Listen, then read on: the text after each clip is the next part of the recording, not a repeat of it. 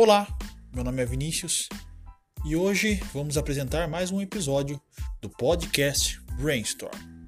E hoje falaremos sobre maternidade atípica. A Luanda precisou fazer uma viagem e hoje só eu que vou apresentar. E nossa convidada de hoje é a nossa amiga do Instagram, Nath Afonso.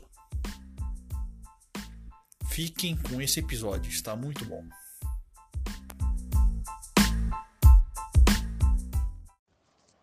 Olá, tudo bem? Meu nome é Nath Afonso, eu sou gaúcha, tenho 36 anos, sou mãe de uma menina de 4 anos e meio que é autista, a Alicinha, minha filha, meu amor, minha vida.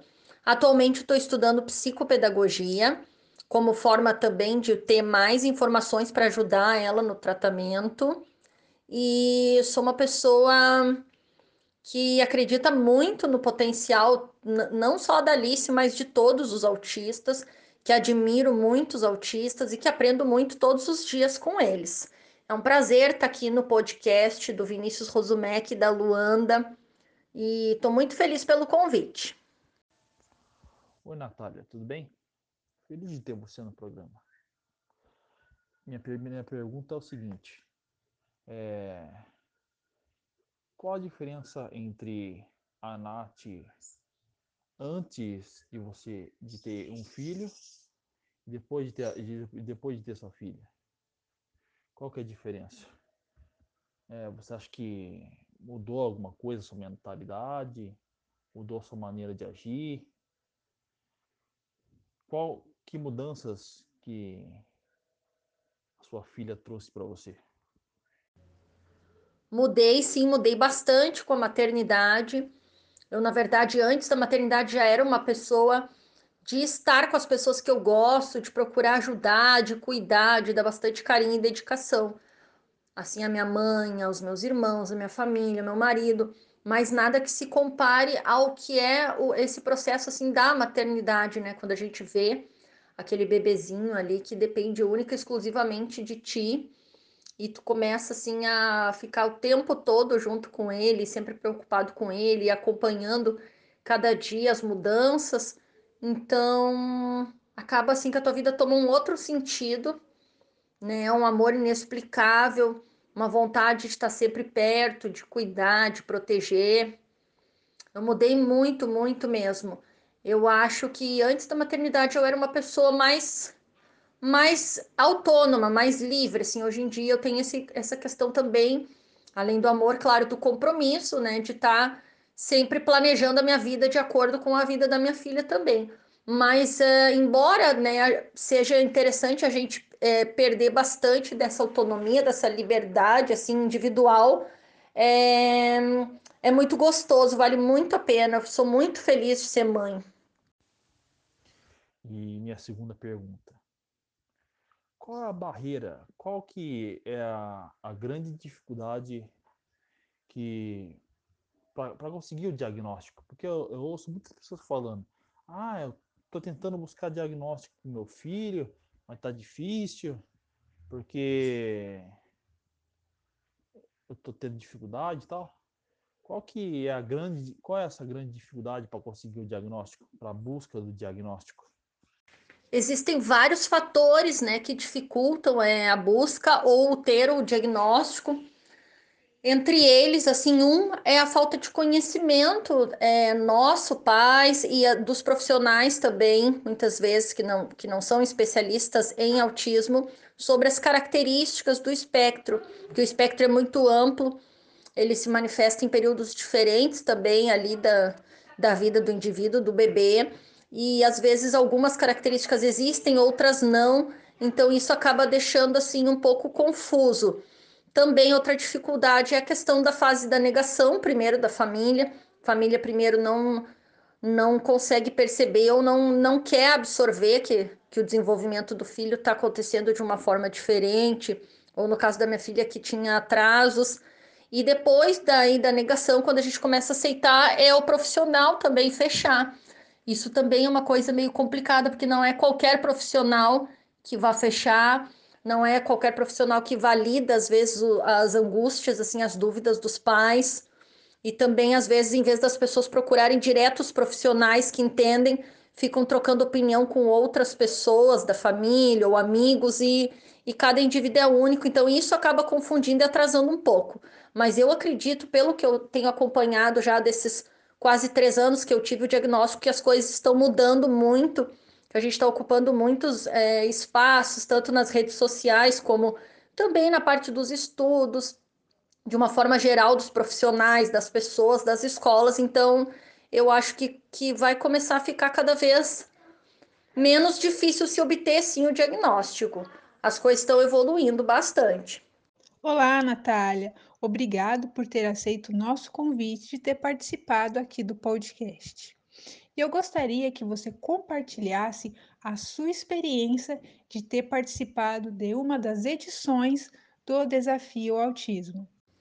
Oi, Luanda, que prazer falar contigo também é, sobre o desafio autismo. Eu digo que ele foi assim, um divisor de águas aqui na, na vida da minha família, assim como é na de muitos, porque eu tinha diagnóstico alguns meses, há uns seis meses. Na primeira edição, quando eu vi o desafio, já estava em andamento mais para o final, mas consegui participar. E ali se teve um salto de ganhos de habilidades, eu podendo ver as outras famílias aplicando estimulações, isso foi clareando as minhas ideias, porque eu ainda estava muito perdida. Então, quando chegamos na segunda edição, que foi a qual eu fiquei ali na, nos 10 finalistas, né? Fiquei em quarto lugar. É, foi maior ainda os ganhos da Alice, porque eu segui constantemente fazendo coisas com ela e ele traz muitas informações assim importantes que a família não tem acesso no começo de entender o que são as habilidades básicas importantes para trabalhar, um direcionamento, modelo, exemplo, e fora que a, a força de vontade de outras famílias, essa motivação que traz. Então, assim, foi transformador para mim. Ainda falando sobre o desafio, depois no terceiro, que eu fui convidada a ser mãe desafiadora, que foi uma honra também para mim, poder conhecer mais tantas famílias e me sentir muito empoderada e muito bem de saber que eu já estava podendo ajudar famílias assim como eu recebi ajuda nas primeiras edições. Foi gratificante demais, muito importante esse projeto. E nós gostaríamos de saber como surgiu a ideia de, do seu Instagram junto com o TE em Família, fazerem lives, grupos de estudos toda a semana. É, os temas são sugeridos pelo público ou vocês combinam o que é mais emergente? Ainda juntando a resposta da pergunta anterior, quando eu cheguei nesse terceiro desafio autismo como convidada desafiadora, eu percebi a dúvida das famílias, que era a mesma dúvida que eu tinha e que eu fui estudando e entendendo. Então, eu convidei a Dani, que é minha amiga, minha parceira, que também era desafiadora na terceira edição, a gente fazer umas lives explicando para as famílias como era para ser feito esses desafios, como começar, como chegar a conseguir estar tá aplicando nas crianças, para quem tivesse recém, recém começando, né, poder estar tá participando do desafio. E o retorno foi muito positivo das famílias, as pessoas super nos agradeceram e a gente percebeu que para poder dar esse auxílio para as pessoas, a gente acabou também ganhando mais conhecimento para a nossa maternidade também, e que essa troca era muito boa.